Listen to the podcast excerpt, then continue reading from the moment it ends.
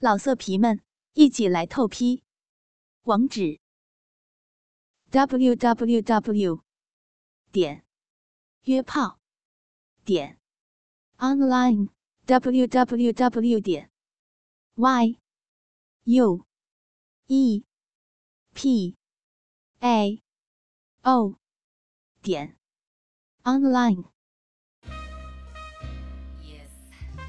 欢迎收听苍老师的私密话，我是好爱好爱你们的苍老师呀！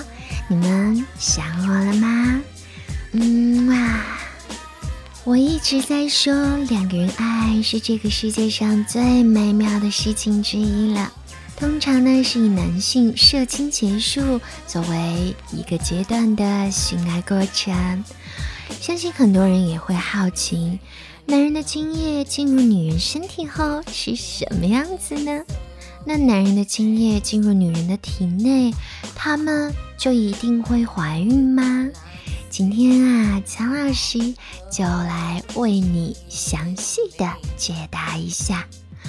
临床上进行的常规精液检查，是对于刚刚排放出来的精液进行分析。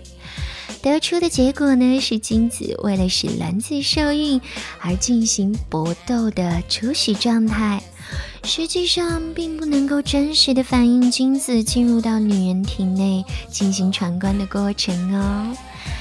那为了了解精子在女人体内的状态，人们就研究了模拟自然生育过程的性交后实验。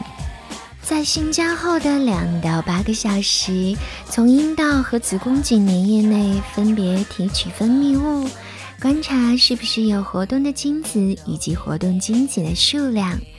数量越多，说明子宫和阴道对于精子的接受性越好，精子的自身体能越强壮。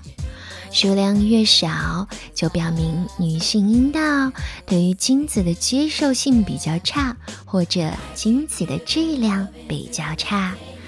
这个实验还可以提示女性体内是否存在不利于精子生存的环境。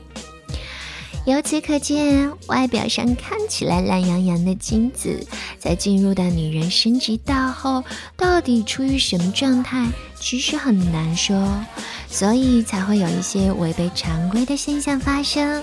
比如说，有的男人精液质量看上去不怎么样，甚至比较差，但是他的另一半却可以接二连三的怀孕生子。